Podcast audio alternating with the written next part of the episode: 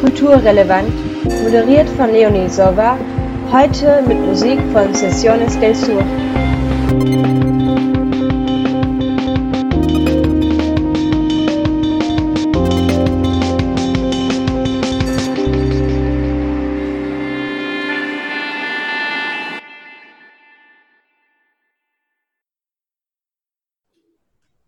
Und herzlich willkommen zur dritten Sendung von Kulturrelevant, dem wöchentlichen Radiofeature des Ostpassage Theaters zur Lage der Kultur in Leipzig. Ich bin Leonie Sova und Mitglied des Ostpassage Theaters in Leipzig und ich spreche heute mit Laura Kröne von Interaction e.V., Michael Rausch von Haus Steinstraß und dem Kabarett-Duo Georg Paco Ludwig Fleischfresser und Christoph Meissner von Sparlight Express.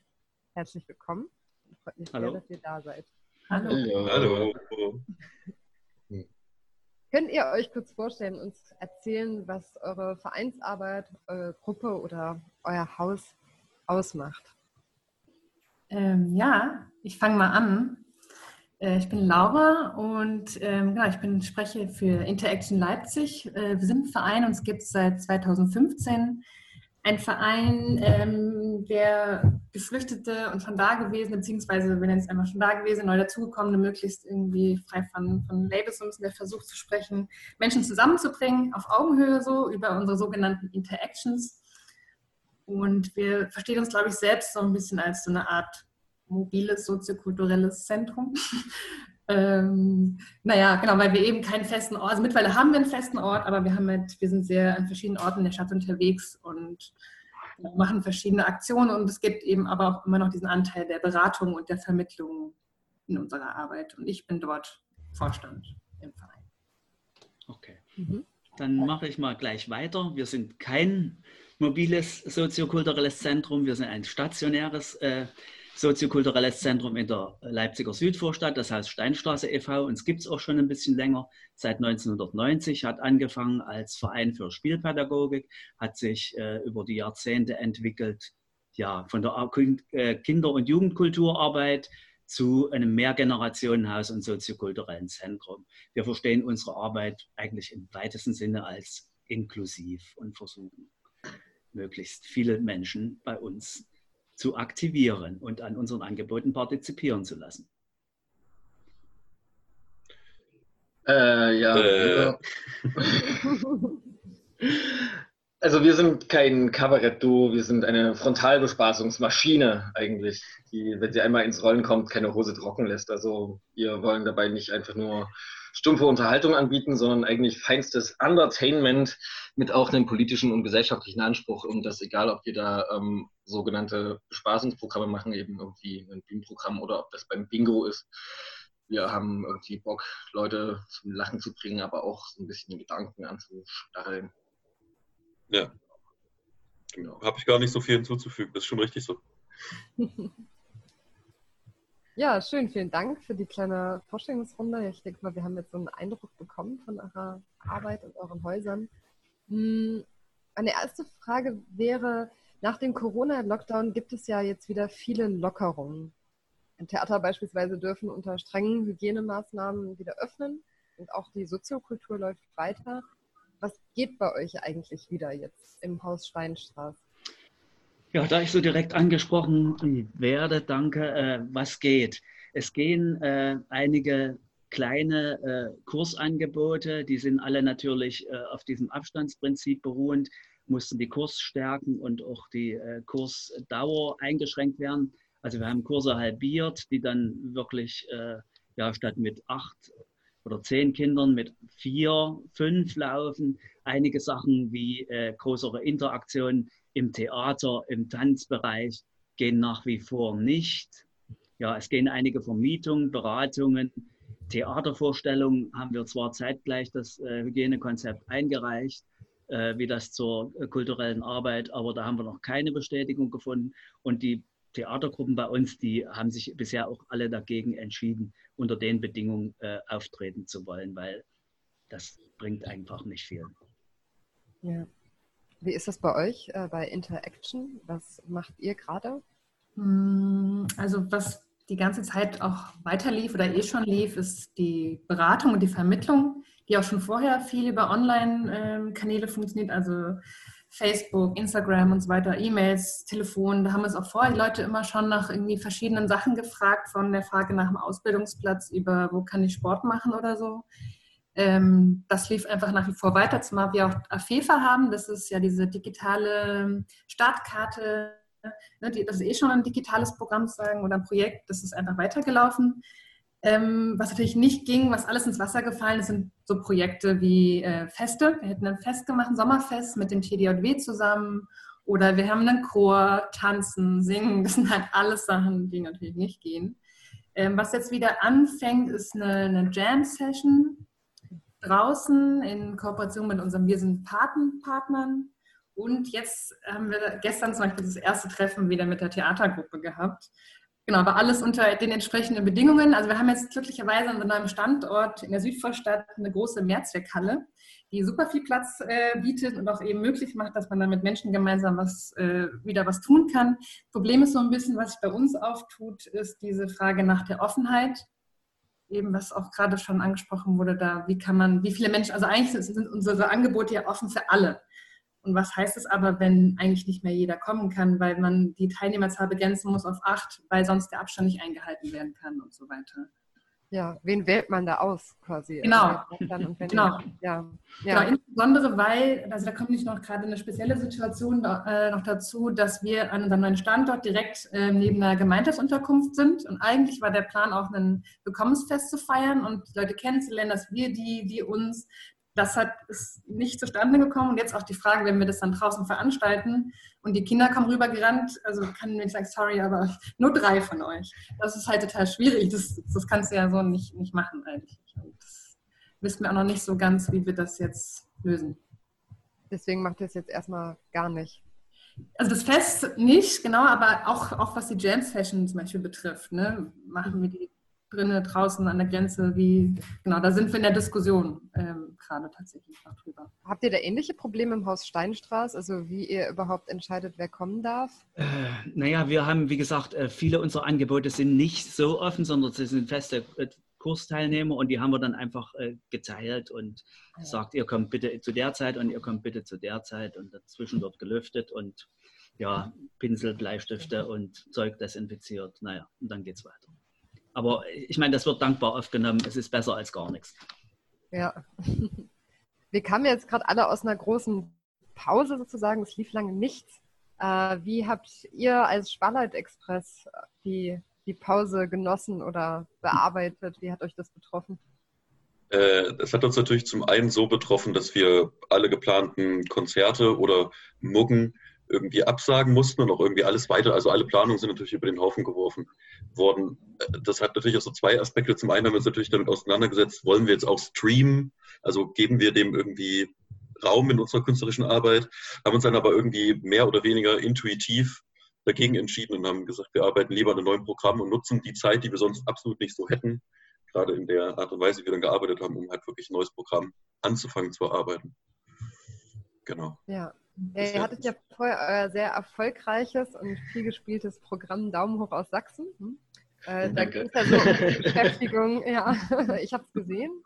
Ähm, da ging es ja um die Beschäftigung mit ja, Sachsen, dem Standort Sachsen und äh, der, der Lage, der, der aktuellen Situation des Landes. Ähm, was ist denn das Thema von eurem neuen Projekt? Ähm, ja, also wir wollen uns so mit Selbstoptimierung beschäftigen, also was, was ja eben auch ganz am Anfang von diesen, äh, von der großen Pause, wie du es eben genannt hast, ähm, da ging es ja ganz schnell darum in sozialen Netzwerken oder halt, ähm, los, du kannst die Zeit jetzt nutzen, also du kannst jetzt, nur weil du nicht auf Arbeit gehen darfst, kannst du jetzt den und den Skill jetzt neu erlernen. Also wenn du jetzt die ganze Zeit nur auf deinem Arsch sitzt und diese Pause nicht nutzt, um dich besser zu machen und irgendwie jetzt Brot backen zu lernen oder irgendwie, weiß ich nicht, irgendwelche Skills dir anzueignen, ähm, dann bist du halt auch wieder nur für den Arsch so, statt und aber irgendwie ja, irgendwie auch so wenig irgendwie dabei rumkommt, zu sagen, ja, vielleicht kann das auch nicht jeder so, vielleicht macht das manche, manche Menschen halt auch betroffen und die sind, verfallen halt in eine Paralyse. Mhm. Ähm, statt halt irgendwie sich zu skillen, irgendwie auch zu leveln. Und deshalb dachten wir, wir machen machen, wir gehen jetzt in die Lebensberatung. Also wir, beim letzten Mal wollten wir noch die ganze Gesellschaft ändern. Wir erkennen jetzt, das geht nicht und deshalb ändern wir uns jetzt einfach selber und wollen den Menschen helfen, dass sie sich auch selber ändern und irgendwie in dieser kapitalistischen Welt irgendwie sich besser anpassen und einfach besser werden. Immer besser. Ja, ja spannendes Thema. Wir kommen später nochmal drauf zurück. Ähm, also ihr habt euch also gegen alternative Formate entschieden, ne? Also kein Streaming, sondern eher so kreative Pause, ne? mal überlegen und ähm, an einem neuen Programm zu arbeiten. Habt ihr bei Interaction und äh, Steinstraße äh, euch ausprobiert an anderen Formaten? Ähm, ja, also wir haben uns mal am Anfang relativ schnell eben über Zoom getroffen oder über Slack, was wir benutzen und auch mit den Mitgliedern äh, diskutiert und überlegt, was können wir machen. Das sind auch durchaus Ideen hochgekommen. Die Frage ist dann immer genau, was setzt man am Ende wirklich um? Weil ich am Anfang waren viele so, ah ja, da machen wir ganz viel. Und dann aber kommt genau das, was gerade eben jetzt auch schon angesprochen hat, äh, dieses ähm, so produktiv zu werden unbedingt. Dann aber merkt man, man kann das eigentlich gar nicht oder nicht jeder kann das. Ähm, wir, was ein Projekt, was wir tatsächlich äh, machen, ist aber nicht digital eigentlich wirklich ist, das ist ein Artwalk ähm, weil eben wir haben eine, eine, Fotografin bei uns im Team, Gian Jakmak, und sie ähm, hat gesagt, naja, lass uns doch mal die Kunst dann rausbringen. Also wenn wir irgendwie nicht drinnen sein können, können wir ja auch draußen irgendwie die Begegnungsformate schaffen und da eine Öffentlichkeit eben herstellen. Also so einen, ähm, das eben in den Schaufenstern in der Straße im Osten ist, der findet der statt im August dass man sich dann mit fotografischen Arbeiten bei uns bewerben kann und wie die dann eben ausdrucken, groß hingehängen. Und da war auch das äh, Kulturamt super kulant, weil die uns da auch entgegengekommen sind in der Umwidmung von Geldern zum Beispiel. Weil das ist ja auch mal eine Frage. Ne? Eigentlich hast du was geplant, eigentlich haben wir Museumsworkshops geplant, die kann man aber nicht mehr durchführen, weil man kann nicht mehr in der Gruppe durchs Museum laufen, zumindest nicht in der Zeit. Jetzt noch vor kurzem. Ähm, und deswegen so die Idee, lasst das, das nach draußen bringen, weil draußen kann man rumlaufen, draußen gibt es nicht diese Hygienenvorregeln äh, Regeln, und trotzdem irgendwie Kunst auch für jeden zugänglich zu machen. Ne? So, und ist das, das ist eigentlich auch mal noch im Gang.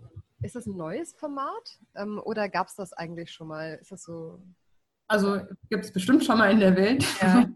Äh, war für uns das neu, genau. Also das war, das ist ja. eben entstanden in in Reaktion darauf, dass eigentlich diese Museumsformate, die wir normalerweise machen, nicht, nicht funktioniert haben und dann wir so gebrainstormt haben und Kian dann so meinte, ja, ey, lass doch rausgehen so. Und eben nicht auch alles digital machen. Ich habe es war so ein bisschen der Wunsch jetzt nicht, diese ganze Digitalisierung, die auch sehr anstrengend ist, weil ich zum Beispiel auch mit der Theatergruppe in Online-Proben gegangen bin, das aber auch sehr, also es war total schön, aber super anstrengend dieses ähm, immer so kommunizieren über den Bildschirm und da, da eben eher der Wunsch war, trotzdem noch Kunst und Kultur irgendwie ähm, happbar zu machen, aber im öffentlichen Raum eben ja. haptisch zu bleiben irgendwie doch. Ja, das klingt nach einer schönen Idee. Ja, wann, wann wird es, äh, also ist das schon zu sehen? Kann man da schon... Ähm, nee, die Frist ist der 7. Juni. Bis dahin kann man sich bewerben und dann ähm, ab dem 6 also ab dem 6. Juli beginnt dann quasi der Walk. Und einen Monat lang hängen dann die Sachen aus. Okay. In der Route, es gibt so einen, wie heißt das, GP, ähm, na, so einen Online-Stadtplan, den man abrufen kann, als auch, dass es in den Läden dann auch noch einen Plan ausliegt, den man sich nehmen kann,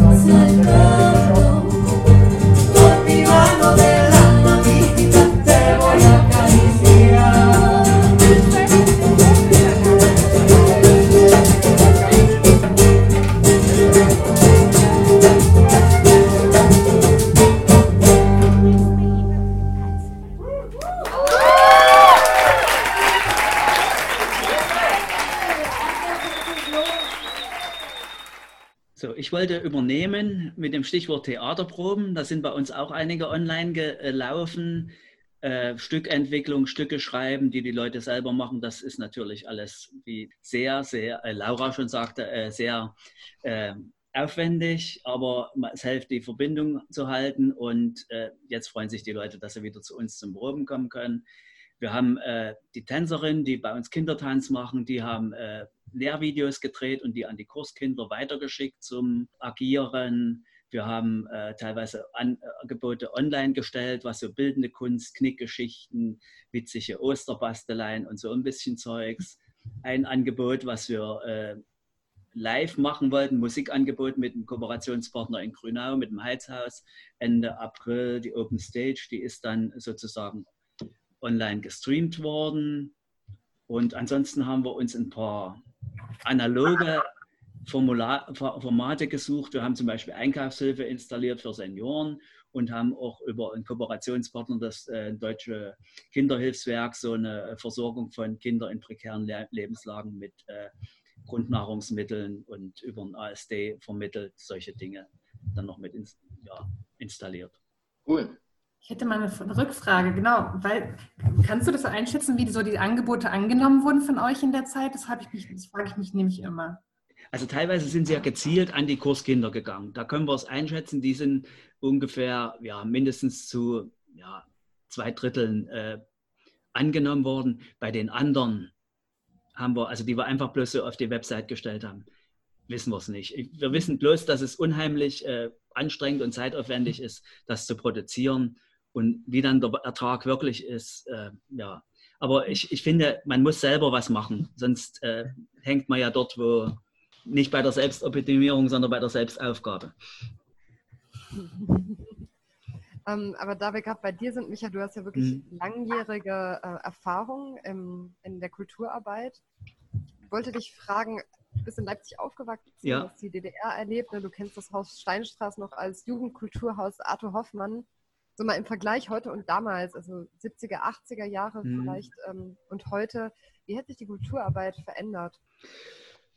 Wie hat sie sich verändert? Okay, es war auch zu DDR-Zeiten, glaube ich, schon immer von vielen von Fördermitteln und von äh, staatlicher, ich will mal sagen, Regulierung betroffen ohne das jetzt weiter ausführen zu wollen. Also früher war es der Rat des Stadtbezirges, der für die Kulturarbeit in den einzelnen äh, Kiezen und Quartieren zuständig war. Und jetzt ist es einfach das Kulturamt. Ja. Da siehst du eine Ähnlichkeit. Da sehe ich eine Ähnlichkeit. Mhm. Eine Ähnlichkeit sehe ich auch, dass immer die Leute erfolgreich sind mit äh, Kulturarbeit oder freier Kulturarbeit, die sich selber was trauen und die äh, Freiräume ausnutzen und ausdehnen.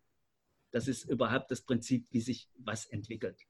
Mhm. Und man und das äh, dritte Prinzip, was ich äh, äh, konstatieren würde, ist einfach ein gewisser Zufall, eine Konstellation von richtigen Leuten in einer richtigen Konstellation am, zum richtigen Zeitpunkt und ein bisschen Glück dazu. Mhm.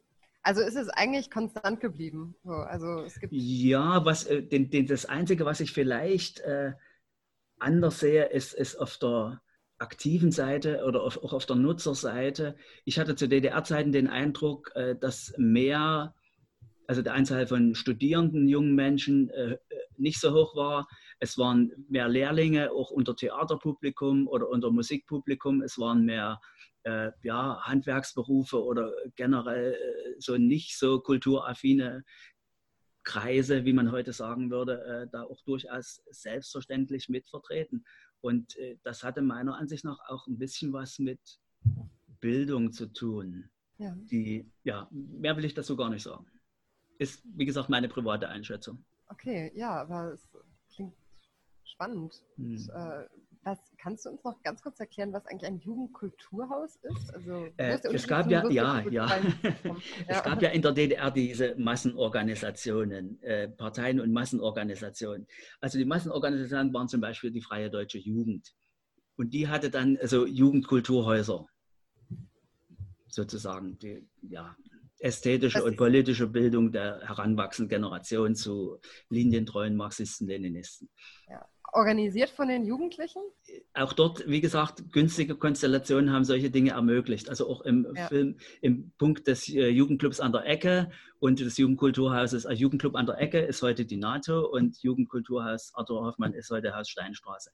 Und da war die Konstellation im Stadtbezirk Süd zum Beispiel so, dass äh, die Kulturbeauftragte auch von der Blockpartei war, ich glaube von der FDP oder NDPT, also nicht SED-Mitglied. Und die hat äh, sozusagen mal einen äh, Menschen eingestellt, der war offiziell eingestellt als Hausmeister im Rat des Stadtbezirkes, hat sich aber um die Entwicklung dieser beiden Standorte gekümmert, hat dort äh, sozusagen auch Gruppen von äh, Jugendlichen, jungen Menschen, die engagiert waren, äh, ja, mit denen zusammen dort Programm gemacht. Also da war schon einiges möglich. Ja. Und das war, finde ich, spannend. Und auch, auch solche Sachen haben dann zu einem Umschwung irgendwann mal zehn Jahre später geführt. Als, okay, also das, mh, diese Kulturarbeit war sozusagen ja. politisch ausschlaggebend eigentlich. Äh, ja, ausschlaggebend würde ich vielleicht nicht sagen, aber sie hat äh, sozusagen kritisches Bewusstsein entwickelt, geschärft, äh, Kommunikation irgendwo ermöglicht und äh, ja, dann irgendwo ein kleines Rinnsal in den großen Strom gegeben. Ja. Hm. So ein bisschen das, was du vorhin sagtest mit ähm, hier Freiräume ausdehnen. Ja, ja, genau. Da, wo der Knackpunkt so ist, meinst du das so als so ein Moment? Ja, also was zum Beispiel nach, nach der Wende mit dieser ganzen Clubkultur äh, passiert ist. Das war eben zu DDR-Zeiten, das war Liedermacher, Free Jazz, äh, Amateurtheater, und Pipapo. Also zu Amateurtheater vielleicht noch ein interessantes Ding, fällt mir gerade ein. Äh, da hatte jeder Betrieb oder jeder Großbetrieb in der DDR äh, sozusagen eine Kulturverpflichtung. Und äh, im Stadtbezirk West, wo ich damals am Haus der Volkskunst gearbeitet habe, da äh, waren drei Riesenkombinate, die hatten jeder eine Amateurtheatergruppe, die wirklich politisch anspruchsvolles Programm mit jungen Leuten für junge Leute gemacht haben. Und mhm. heute sind wir äh, in, mitten in der Selbstoptimierung. Von wegen politisch, oder? Also wer weiß. Also was, wie steht es da eigentlich um die Kunst und Kultur? Also wir hatten das ja gerade schon mal. Ähm, steht, würdet ihr sagen, Kunst und Kultur steht heute unter Selbstoptimierungsdruck? Ja, auf jeden Fall gibt es da, also ich glaube schon ganz allein die, die Dynamiken, die sich jetzt rausgebildet haben durch halt eine Digitalisierung oder halt eigentlich diese Bewertungsdynamiken, die sich halt durch zunehmende Digitalisierung irgendwie entstanden sind äh, und halt durch diese Märkte, die sich da auch aufgetan haben, das ist gerade, glaube ich, oder auch für uns Kleinkünstler irgendwie, gerade für den Kunst- und Kulturbereich, ziemlich merklich. Also A, durch diesen, diesen, dieses Überangebot, was ja zum einen, also es hat ja immer diese zwei Seiten. Das ist halt diese Seite, wie es so angeboten wird, ist, ist es wahnsinnig schön, man sieht die Vielfalt, man, hat, man kann sich vernetzen bis ans andere Ende der Welt. Das stimmt. Auf der anderen Seite hat man aber auch eine viel größere Vergleichbarkeit und zwar halt nicht nur in einem kleinen Rahmen, sondern im globalen Rahmen. Und das kann halt dazu auch wieder führen, dass man dann halt eigentlich auch komplett untergeht, beziehungsweise halt, ja, gerade, gerade digital finde ich es halt schwierig, gerade auch zum Thema irgendwie Streaming. Es ist schön, dass es diese, diese Möglichkeiten gibt für manche Leute, für andere Leute gibt es die Möglichkeit nicht, aufgrund fehlender Hardware zum Beispiel. Und dadurch äh, bremst es Leute aber auch aus. Das ist eigentlich wieder ein relativ exklusives, exklusives Verhalten, irgendwas sich da auch mit reingeschlichen hat. Mhm. Ja, aber ich glaube auch nicht, dass es, also es ist jetzt halt diese Digitalisierung gibt ja eine neue Tendenz, aber letztendlich ist es in dem Bereich ja schon, schon lange so. Also, was, also Künstler sind ja schon, schon lange irgendwie in der Vorarbeit für diese ganze neoliberale Selbstvermarktungsgeschichte, irgendwie halt selber Zeit einteilen, sich selber ausbeuten, halt definitiv unter Mindestlohn arbeiten für halt einen, einen größeren Lohn, den man vielleicht irgendwie annimmt.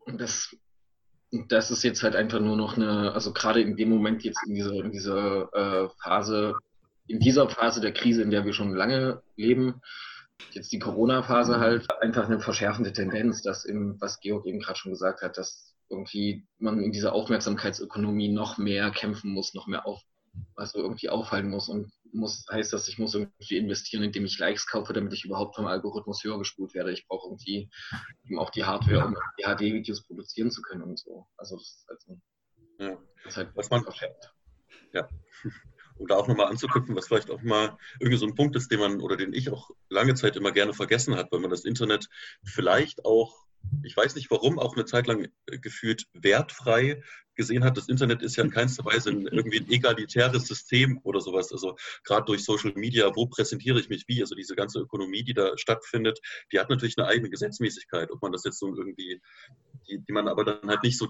vielleicht direkt sieht, wie, wie man das noch jetzt vielleicht zum Beispiel in der Musik von Labelarbeit kennt. Dann hängst du Plakate auf, dann ist das Geld dort und dort verteilt und das sind halt einfach auch andere Dynamiken, die da irgendwie stattfinden, die auch nochmal eine ganz neue Dimension irgendwie annehmen.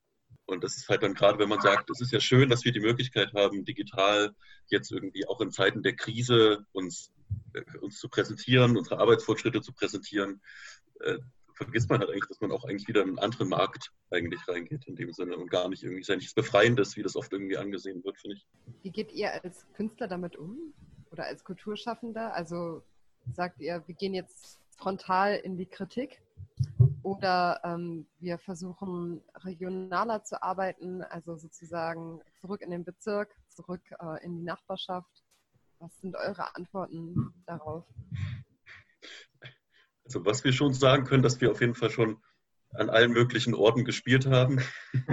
sei es vor sieben Leuten in Meißen in einem Garten äh, oder sei es halt irgendwie vor, keine Ahnung, 100 Leuten auf dem Festival. Ist eigentlich völlig egal, die ganze Bandbreite war auf jeden Fall schon dabei. Hauptsache nicht im Internet. Hauptsache nicht im Internet. ja, so halb halb. Wir haben ja auch Musikvideos. Also ich glaube, das war auch eine, so eine zweischneidige Entscheidung. Das war auch, wir haben auch schon darüber geredet zu streamen, aber irgendwas hat sich dagegen auch immer so ein bisschen gewehrt. Vielleicht machen wir es auch noch an dieser Stelle, das soll kein komplettes Ausschluss sein.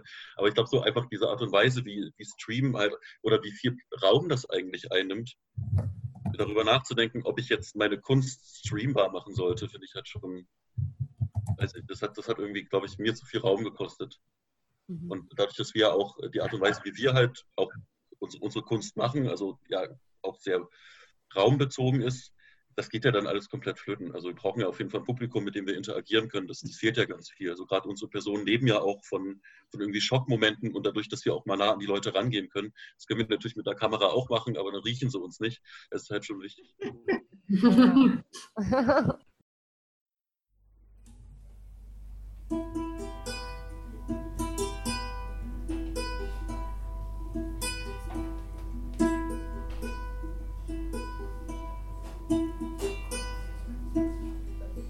Yo vi de una garza mora dándole combate a un río. Así es como se enamora tu corazón con el mío. Yo vi de una garza mora dándole combate a un río. Así es como se enamora.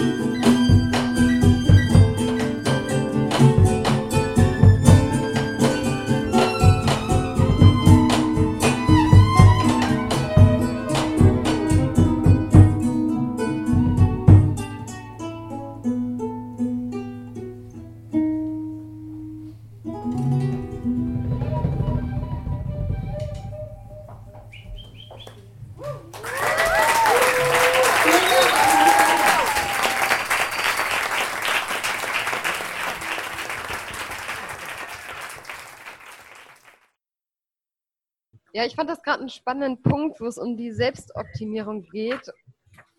Vor allem, dass ja eigentlich die Künstler sozusagen das äh, Flaggschiff waren oder sind dieser Selbstoptimierung. Würdest du da mitgehen, Laura? Ähm, ja, beziehungsweise es kam ja schon so durch, dass sich eigentlich das verschärft, was schon vorher so war. Also dieses flexibel, immer, immer reagieren, immer irgendwie kreativ sein, was Neues ausdenken und dabei immer noch trotzdem cool und sexy bleiben. So. Das ist äh, vorher auch schon gewesen. Und jetzt so von wegen, ach, das kennt ihr doch schon, macht es doch jetzt auch mal alle bitte. Also jetzt gerade während der Pandemie sozusagen. Genau, genau. Also es ist, ich habe eh das Gefühl, dass die Pandemie vieles größer macht, was eigentlich vorher ja auch schon als Problem bestand oder als Problem, also als Situation, wie auch immer war, es einfach irgendwie größer oder krasser wird.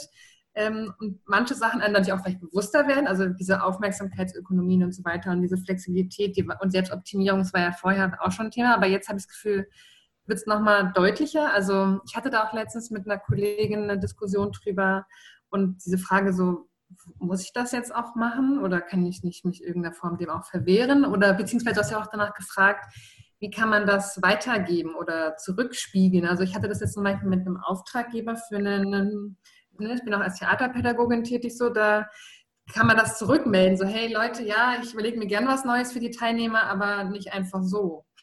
So, Achtung. So auch da zu sensibilisieren bei den, mit den Menschen, mit denen man arbeitet, je nachdem, wer das halt ist. Es geht wahrscheinlich mit einem, ich weiß es nicht genau, aber bei denen war es so, wir haben halt denen zurückgemeldet, hey, das kann nicht selbstverständlich sein, dass wir uns auch noch nebenbei irgendwas ausdenken, damit alles bei euch so läuft, wie es immer laufen soll. Ähm.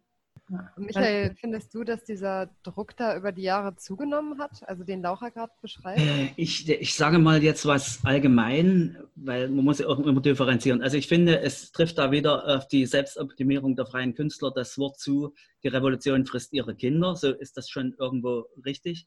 Die haben sich Jahre, Jahrzehnte lang erst einmal entwickelt, die Freiräume genutzt und jetzt äh, ist niemand mehr da, der sich um sie kümmert. Also jetzt wird, glaube ich, äh, äh, ja, systemrelevant vorausgesetzt, na, die werden schon für sich irgendeine Lösung finden. Hm. Der sich um die Künstler kümmert. ne, die sollen sich ja weiter um sich selber kümmern, das sind sie ja gewohnt. Ja. Hm. Also sozusagen die negative Freiheit, die bleibt dann sich selbst überlassen. Während die anderen, denen, über die, die man sich sozusagen äh, immer als äh, ja, stützend, subventionierend gekümmert hat, um die kümmert man sich natürlich weiter.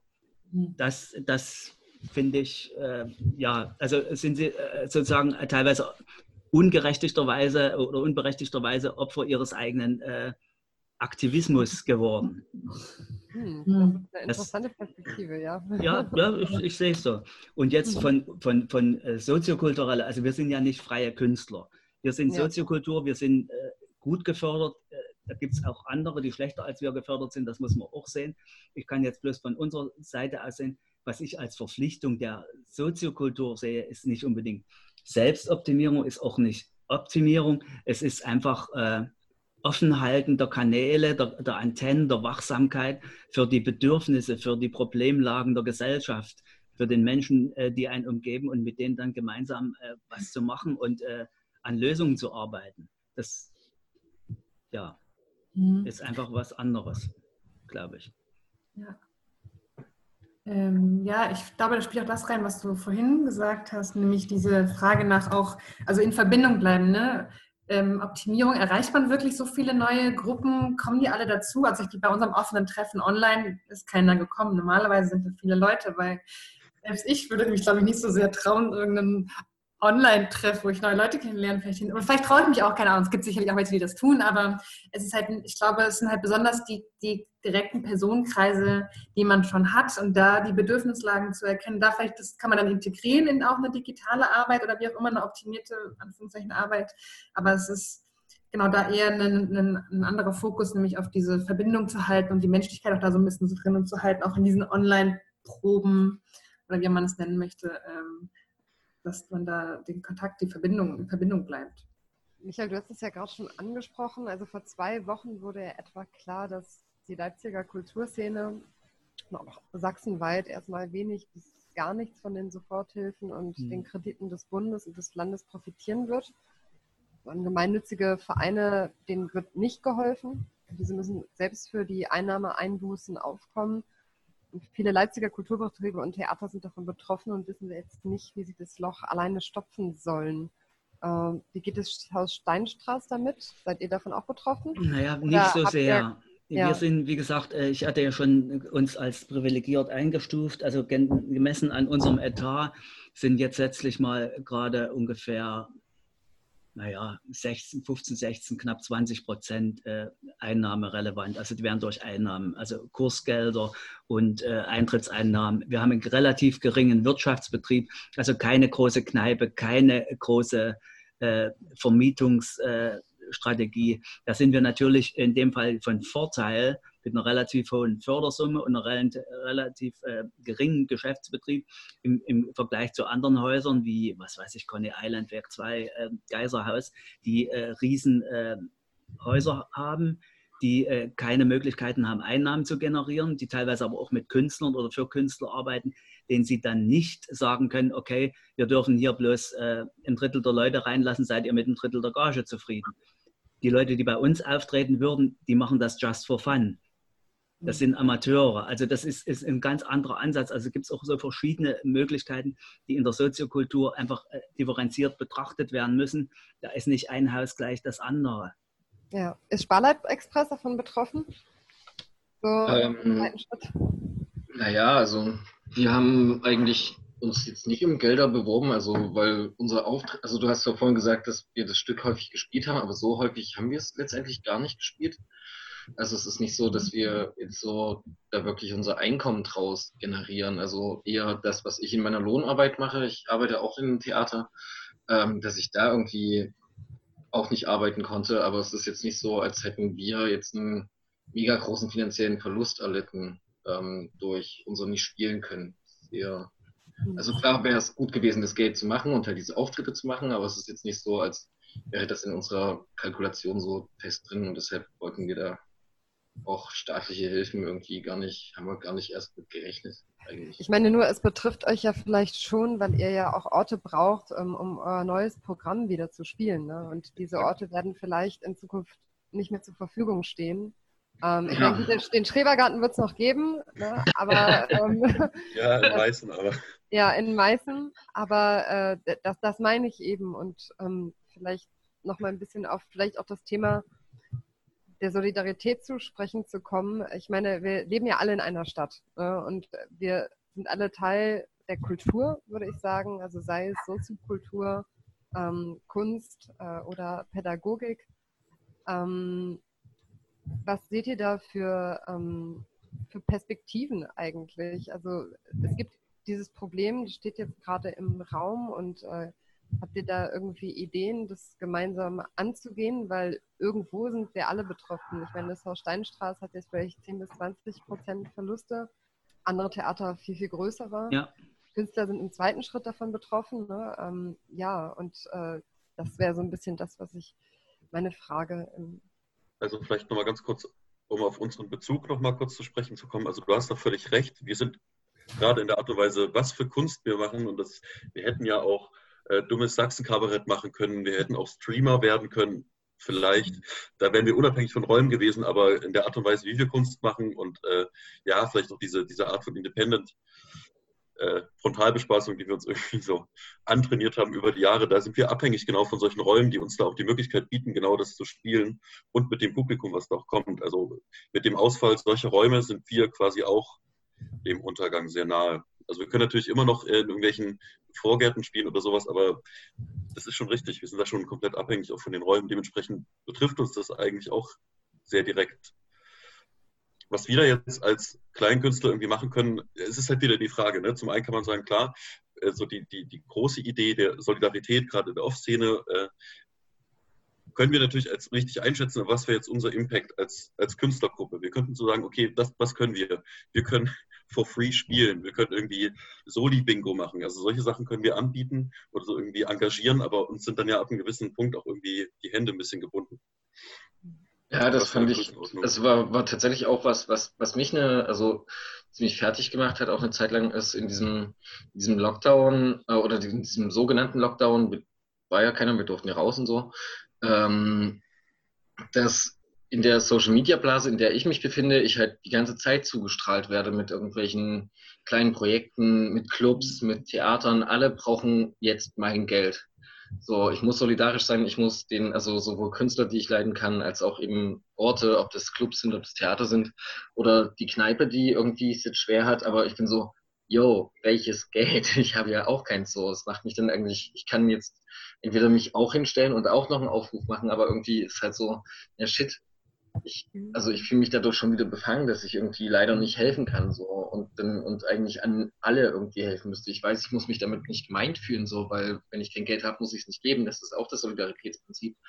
Aber ähm, halt irgendwie so, es hat mich auch irgendwie ganz schön betroffen gemacht. So, okay, ich sehe, dass das alles irgendwie schwierig ist, aber ich da irgendwie gar nicht mein Teil so gerade, weil ich eben keine Geldmittel habe, irgendwie da beitragen kann.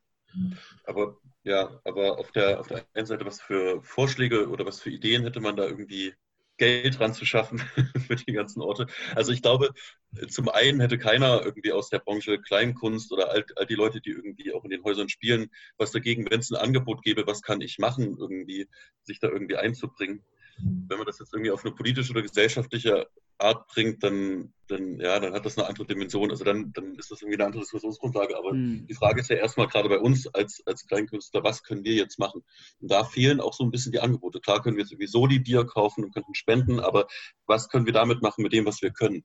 Und das ist ja eigentlich genau die Räume bespielen, die wir nicht mehr bespielen dürfen. Das, oder jetzt gerade können oder jetzt langsam wieder können. Und da fehlt ja auch quasi unser ja, Wert, den wir auch einbringen könnten zur Solidarität zum Beispiel, außerhalb von unserem menschlichen und wir helfen mal mit und machen das. Ähm, aber ich finde genau das, was ihr gerade gesagt habt, zeigt ja irgendwie, dass man manchmal nur dieses, was kann ich als Einzelperson, als Einzelkünstler oder du in eurem Fall machen oder ne, ich kenne das ja selber auch als irgendwie Künstler, dann deswegen glaube ich, muss man unbedingt irgendwie Wege finden, Synergien herzustellen. Also sei das sowas wie diese Talkrunde auch zu machen. Ich finde, das trägt auch seinen Teil dazu bei.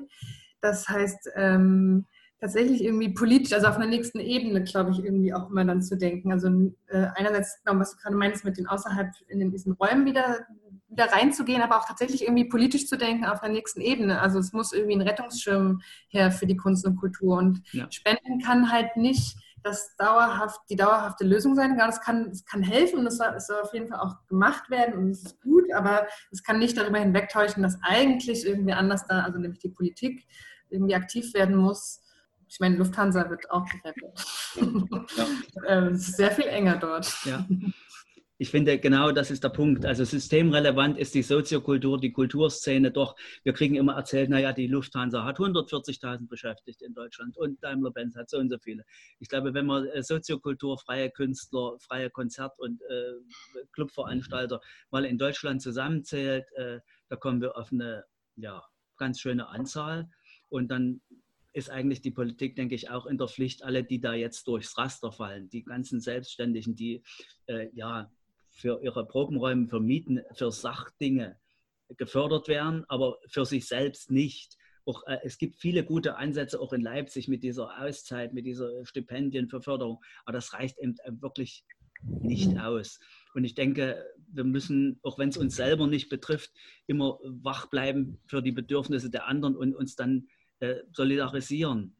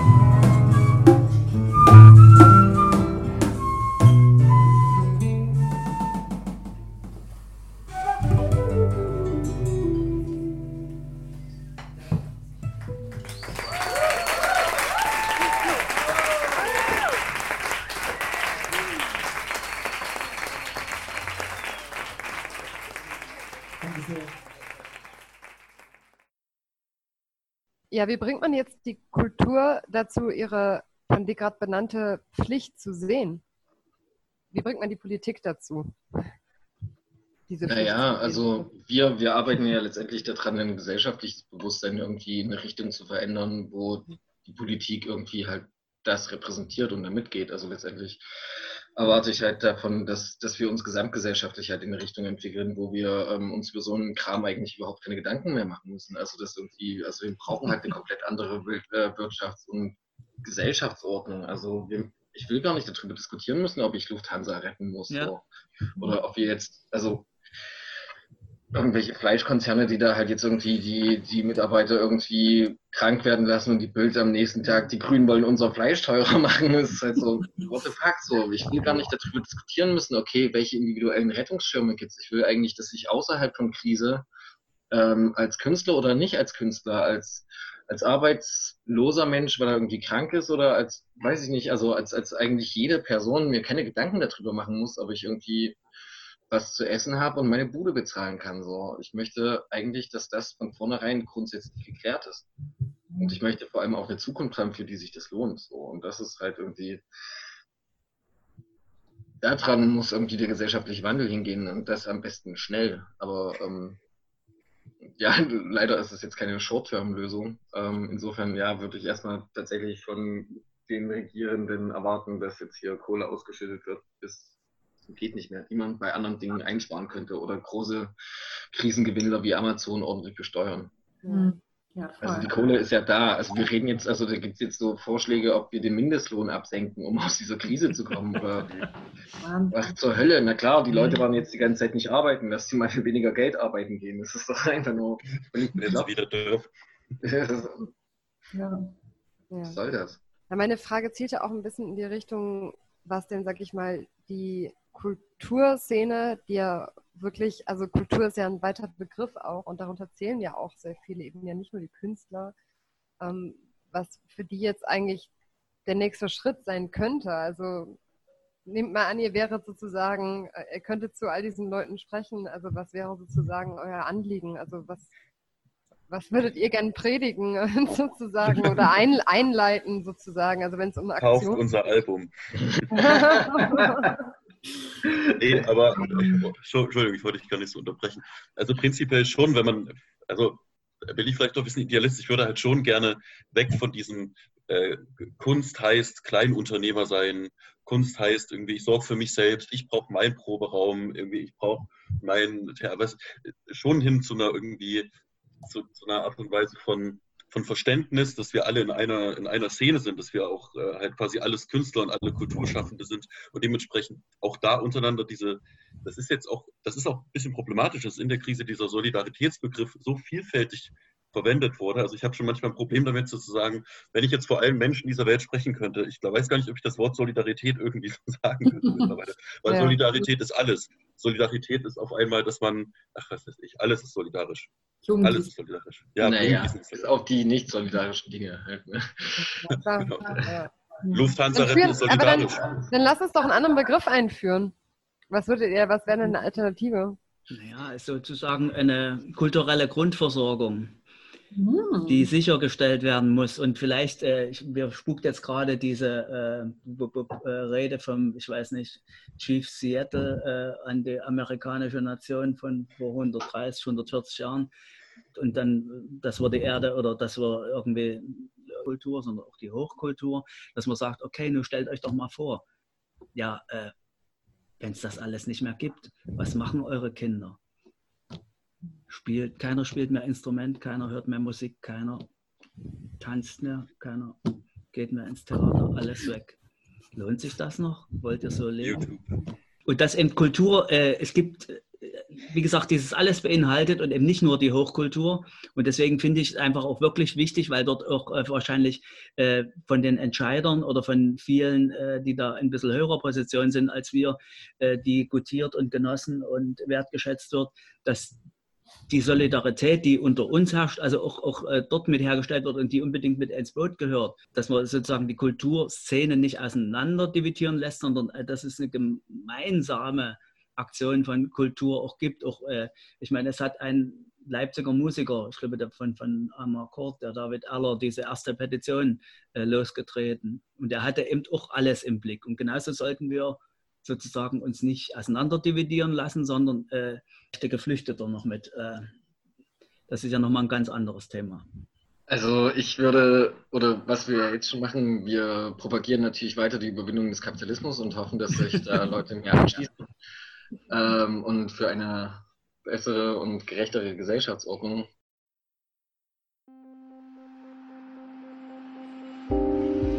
Das war kulturrelevant. Aufgrund einer technischen Störung konnten wir leider nicht das gesamte Gespräch aufzeichnen. Wir bitten um Verzeihung und bis zur nächsten Woche.